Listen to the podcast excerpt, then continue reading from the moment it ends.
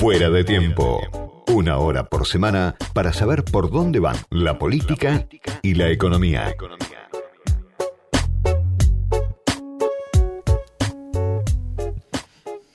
Como por arte de magia se llama el artículo, reservas que desaparecen para beneficiar a un grupúsculo de empresas.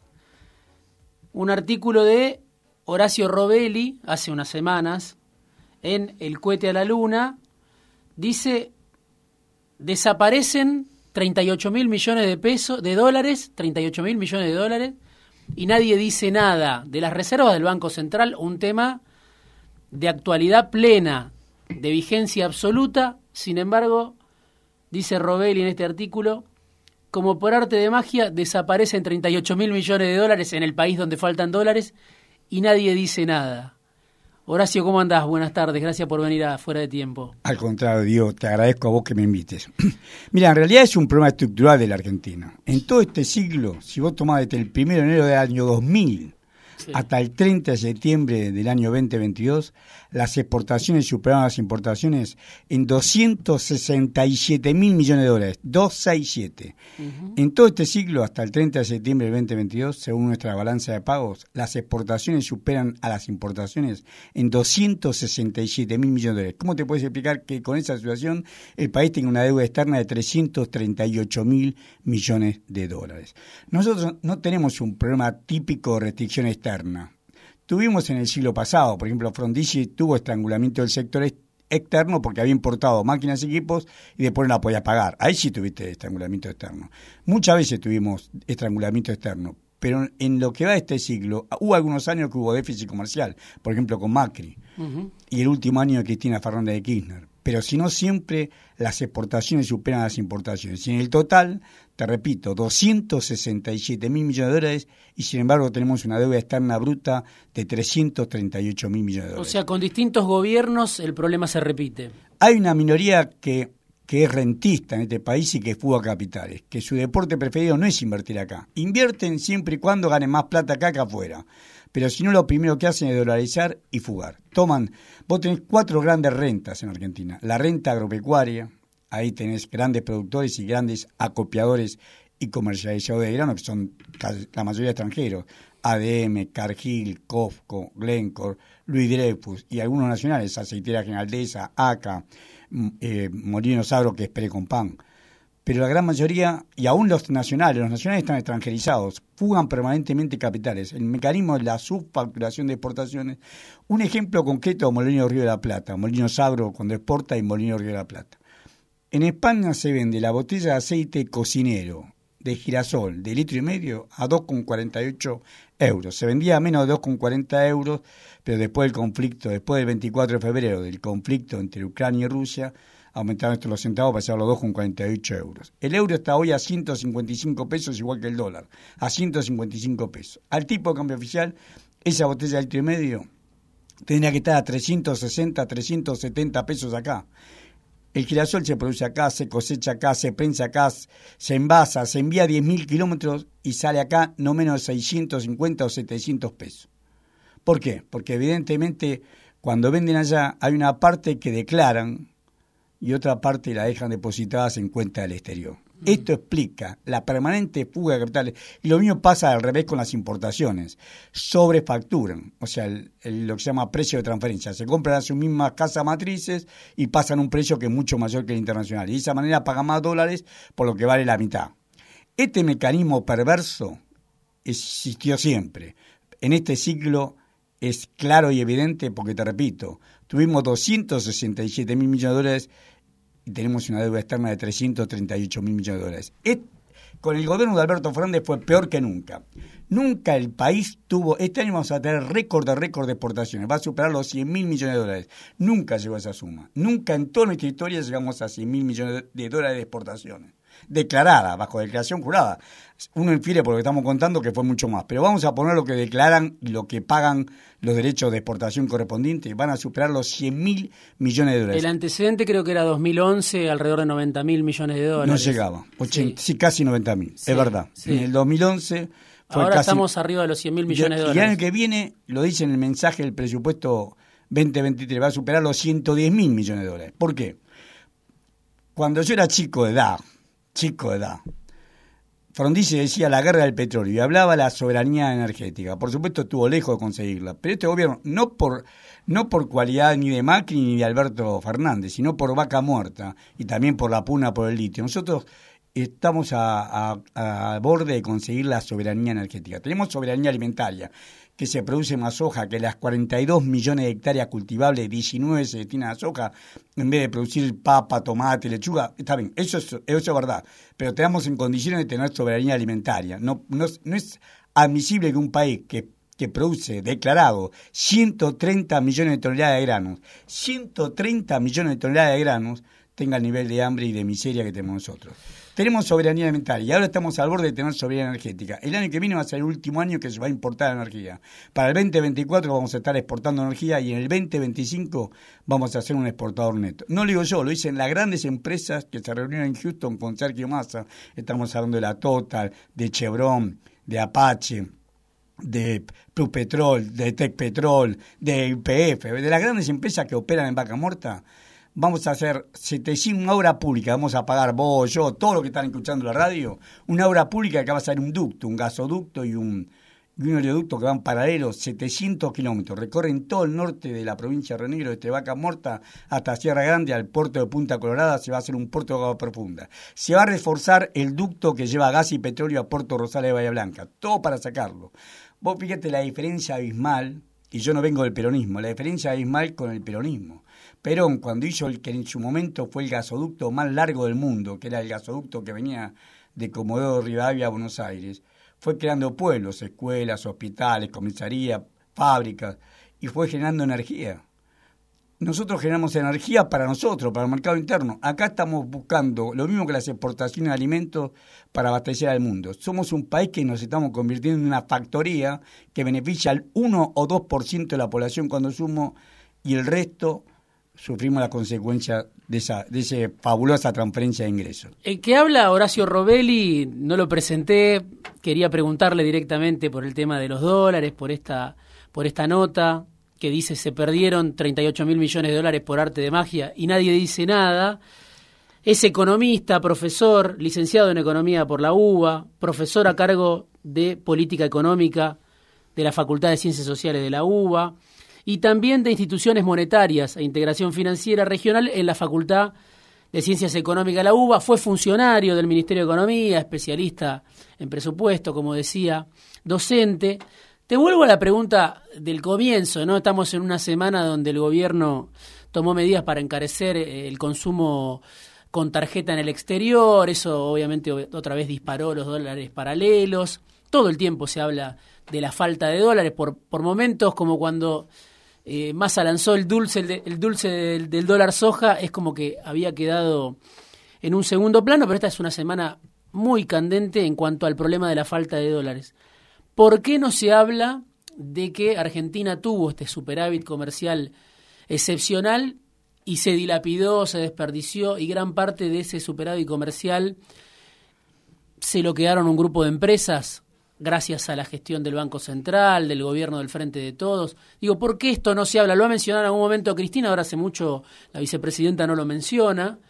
¿Por qué no se habla de que este superávit comercial excepcional se fue, se perdió en un contexto excepcional donde por la pandemia tampoco salían tanto los argentinos a consumir al exterior, ¿no?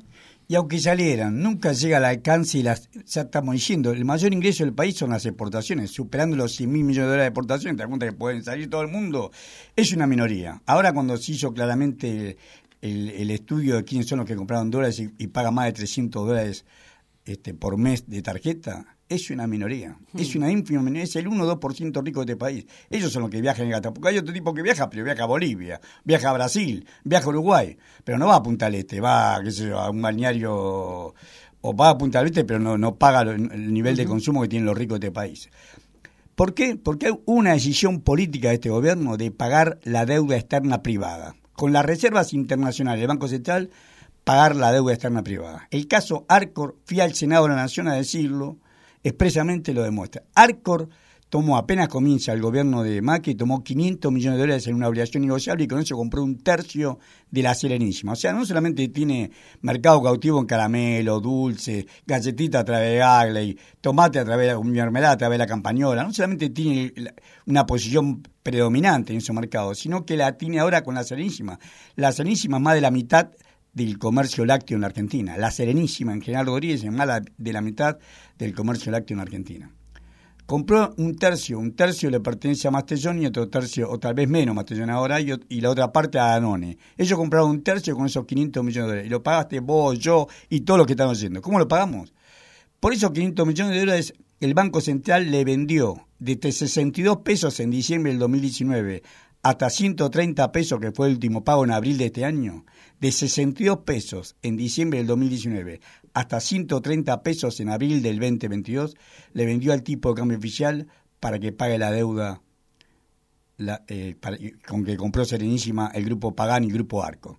Arcor compró durante el gobierno de Macri 360 millones de dólares. En sus balances, compró a través de Bagley y a través de Arcor Social Anónima. En los balances las dos empresas no pueden mostrar ni siquiera 67 millones de dólares. Con un grupo de contadores hicimos el trabajo.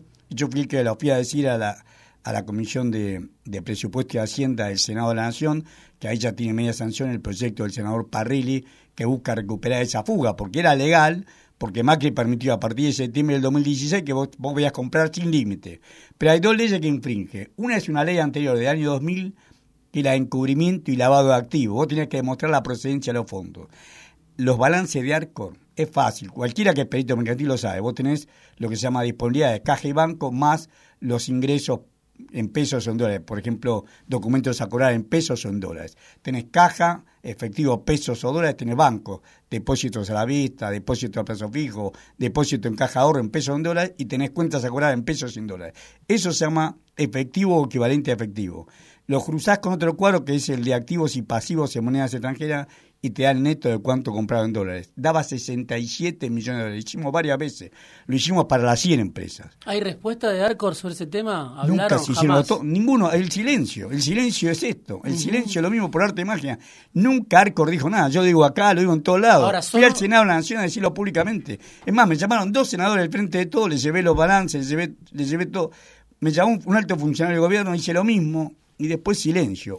Ahora, claro, Arcor es una de las empresas que recibieron, yo lo publiqué en una nota en la política online, claro, de ese superávit comercial, vos decías 38 mil millones de dólares, debe ser ahora, eh, los datos que yo tenía eran hasta junio, julio de este año. Hasta ahora son 34, para acordar que tenés la pérdida de la reserva. Cuando asumió Alberto Fernández, las reservas eran 45 mil millones de dólares y ahora nos llegan a 39 mil millones de dólares. Vos tenés que sumarle al superávit comercial tenemos menos reservas ahora, 45 mil millones de dólares en las reservas brutas el 10 de diciembre del 2019, cuando asumió Alberto Fernández la presidencia de la República. Y ahora superan apenas las 39 mil. Sumás eso, Tuviste un superávit comercial que uno no sabe o no está claro, o por lo menos no se pone en escena de manera permanente. Se habla todo el tiempo del dólar, pero no se habla de a dónde se fueron esos dólares. A mí, un informe que me acercaba algún funcionario del gobierno un informe reservado, pero que, tiene mucho detalle, me decía, las empresas, las grandes empresas de la Argentina, entre ellas también está IPF, por eso eso genera alguna discusión. IPF también es una de las que compró dólares durante la gestión de Macri. Claro, entonces... Se endeudan dólares y compró dólares, y tampoco lo puede justificar los balances. La, la gran mayoría de la población no conoce este procedimiento. ¿El procedimiento cuál fue? Que, por un lado, se endeudó Macri, el Estado Nacional, se endeudaron las provincias, se endeudó Schiaretti, se endeudó, Vidal, se endeudó el Estado, los gobernadores, y al mismo tiempo se endeudaron las empresas durante el gobierno de Macri. Lo que sucedió es que después Guzmán reestructuró la, deuda pública, pero las empresas al principio se dedicaron a pagar cash. Después hubo una resolución que les obligó a reestructurar una parte de esa deuda.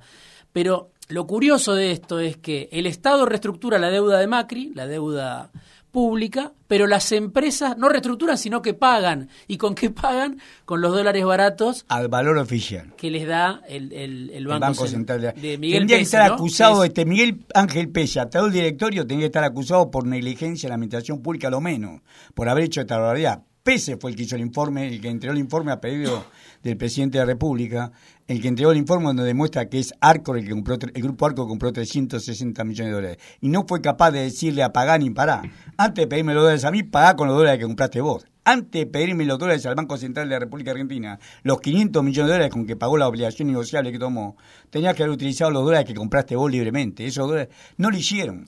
Este es el drama en la Argentina. Hay empresas, obviamente, grandes anunciantes en la Argentina, que son las que se beneficiaron de, esta transferencia de ingresos mencionamos IPF, mencionamos Arcor, se puede hablar de otras empresas como La dos más grande, Telefónica Argentina, que es Telefónica de España, Movistar, compró 1.248 millones de dólares. Y en su balance no puede mostrar la mitad. La segunda, Pampa Energía, compró 903 millones de dólares y puede mostrar 700 millones de dólares. Esto que llamamos efectivo o equivalente en efectivo puede mostrar 700 Todo eso bajo el gobierno de frente de todos, estamos diciendo. Sí, sí, lo avaló. O sea, la, la principal culpa de este gobierno es que encubre el endeudamiento y la fuga, porque acá hubo endeudamiento y hubo fuga. Hubo fuga de capitales y hubo evasión. O sea, no si ellos hubieran declarado al fisco. Si vos lo consultás a Pese o cuando él eh, ha hablado, incluso ha dado entrevistas, dice, no, nosotros impedimos que las empresas eh, reestructuraran toda la deuda. Un mentiroso. claro.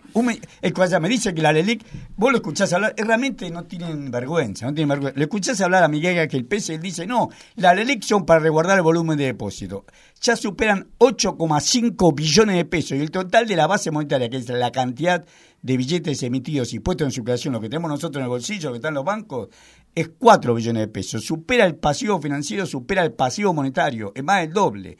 8,5 billones de pesos es el total de inmunización en encaje remunerado. eso eh, trasladado a dólares, bueno, es lo que muchas 45 mil millones de dólares, es en pesos. Es el equivalente al tipo de cambio oficial a 45 mil millones de dólares. la deuda que la oposición, el macrismo, muchas veces le factura al gobierno, ¿no? Pero vos también decís, esto es un problema grave, ¿no? Gravísimo, gravísimo porque esto, lo vamos, esto, esto es una bomba de tiempo. Fíjate que todavía no subieron las tasas, está el 75% nominal anual. Como el LELIC, el del LELIC es cada 7 días, efectiva de arriba del 100% nominal, porque se arriba cada 7 días, se capitaliza cada 7 días. Pero pongamos nominalmente, para no ser problema, pongamos nominalmente el 75%, quiere decir que el año que viene vamos a tener 14 billones de pesos inmovilizados en caja remunerado y la base monetaria de los sumos será 5 billones. Esto era lo que eh, Alberto Fernández, aquel candidato del Frente de Todo en el 2019, decía, entre los jubilados y, las y los bancos, me voy a quedar con los jubilados. Otra mentira. Y voy a eliminar las LELIC. Bueno, las LELIC, claro, no pararon de crecer. El Banco Central dice, no, esto es distinto porque lo que no hay más son LEVAC. Bueno, dan todo una La LEVAC eran 700 mil millones de pesos. 700 mil el total, el máximo como de 700 mil.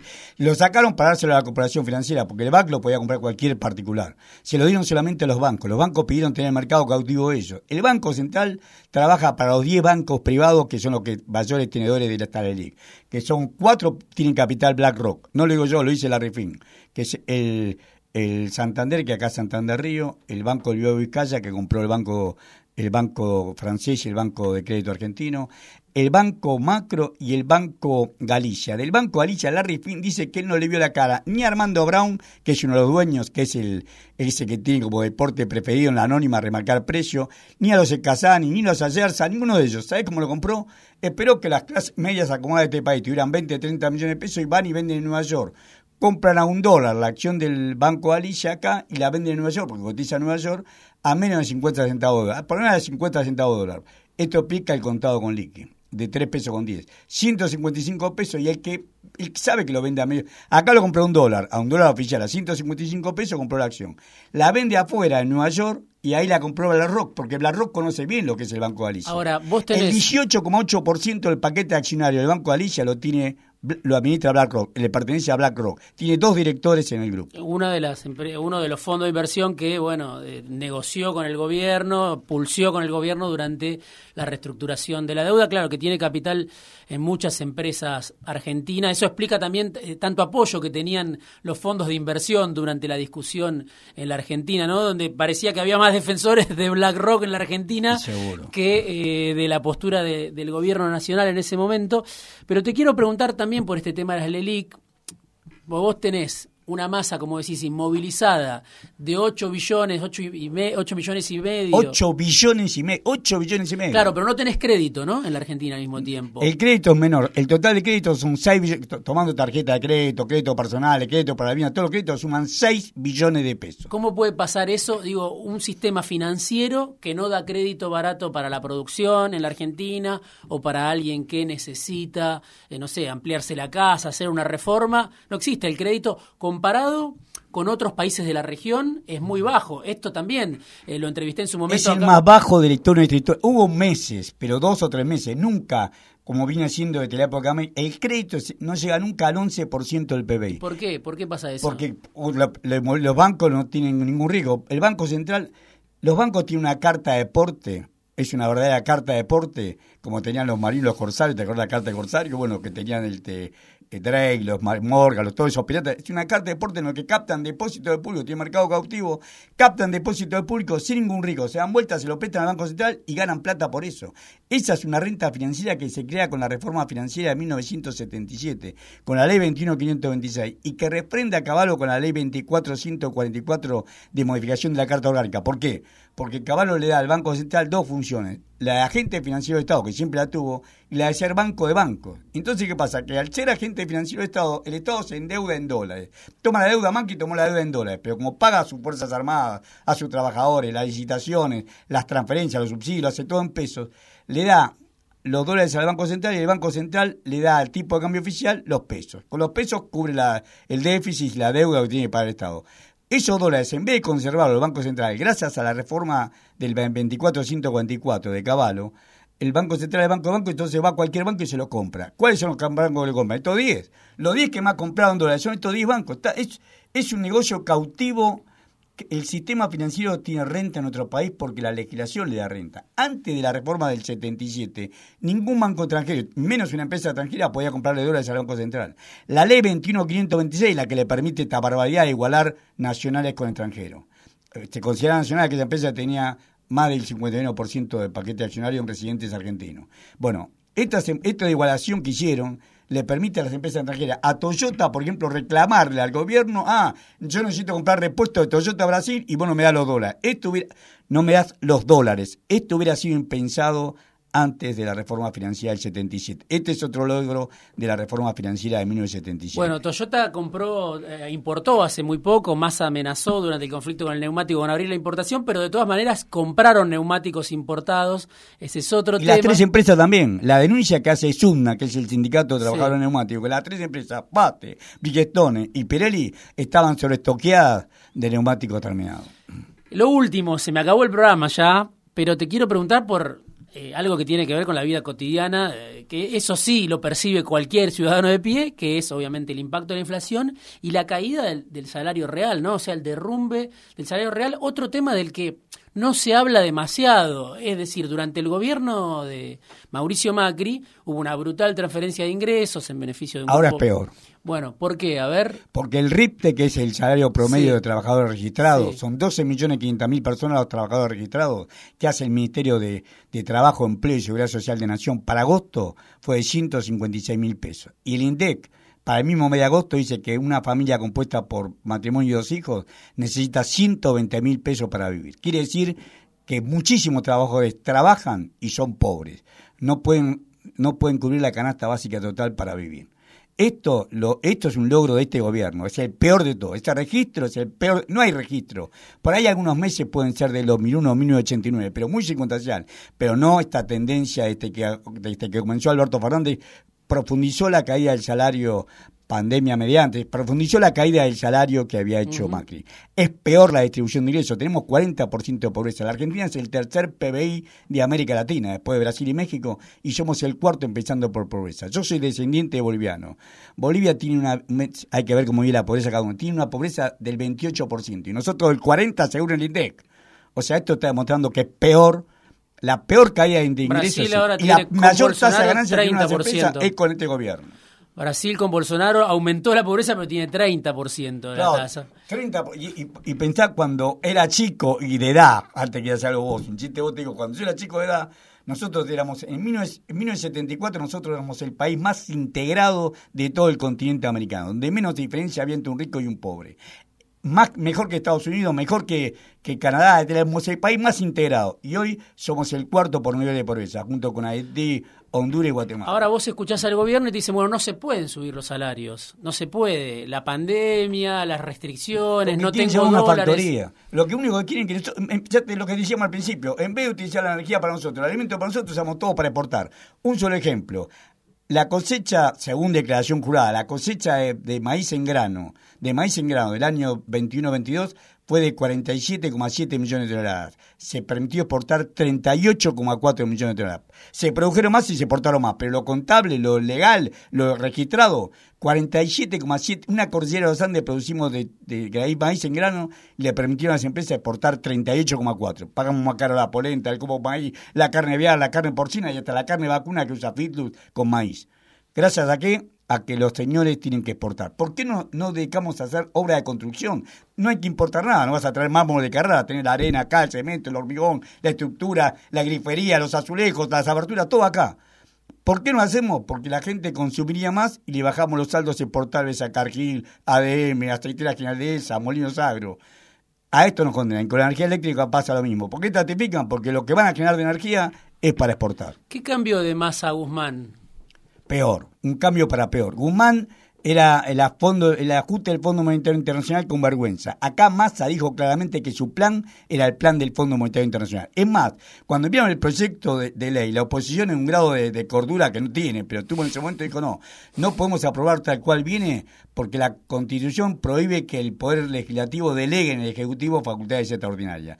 Y además, en el segundo párrafo de ese artículo, ese artículo 29 de la Constitución Nacional, dice no puede el país no puede cogobernar con potencia extranjera. El Fondo Monetario Internacional no es un país, pero es una potencia ¿Cómo se explica que Cristina, que resistió el sendero de ajuste de Guzmán, que Máximo, la Cámpora, que resistieron ese sendero, apoyen a Massa, que va a un ajuste más profundo? Diego, yo te pido esa pregunta se la hagas a ellos. No, no soy yo el responsable de, verla. La historia va a ser muy cruda igualmente con todos ellos. La historia va, la historia es clara. Acá nosotros somos un país sumamente rico, pero sumamente injusto. Te repito, en 1974 éramos el país más integrado de todo el continente americano. La diferencia entre el 20% más rico y el 20% más pobre era siete veces. Hoy es 64 veces según el INDEC. Entonces, a esto la historia no la va a resolver. Horacio Robelli vino esta tarde a charlar con nosotros fuera de tiempo, economista, profesor de economía en la Universidad de Buenos Aires. Hace 38 años, en la UBA hace 38 años. Hace 38 años, en las facultades sociales, en la Facultad de Ciencias Económicas. En social hará 20 Y también en Flaxo, es docente. Eso fue ya después. Lo de Flaxo, lo de la UMED vino después. Tengo que vivir de algo. Uno de los pocos que critica pero critica al gobierno desde otra visión, no tanto desde la visión que más se escucha, que por ahí es la, la de los economistas de Macri, la de los economistas que piensan en función de, de las necesidades del mercado, de las empresas. Es un crítico, uno de los pocos que hay, pero que critica con otra visión heterodoxa, obviamente, al gobierno del Frente de Todos. Gracias, Horacio. Muchas gracias a vos, Diego, de verdad. Horacio Robelli pasó por fuera de tiempo.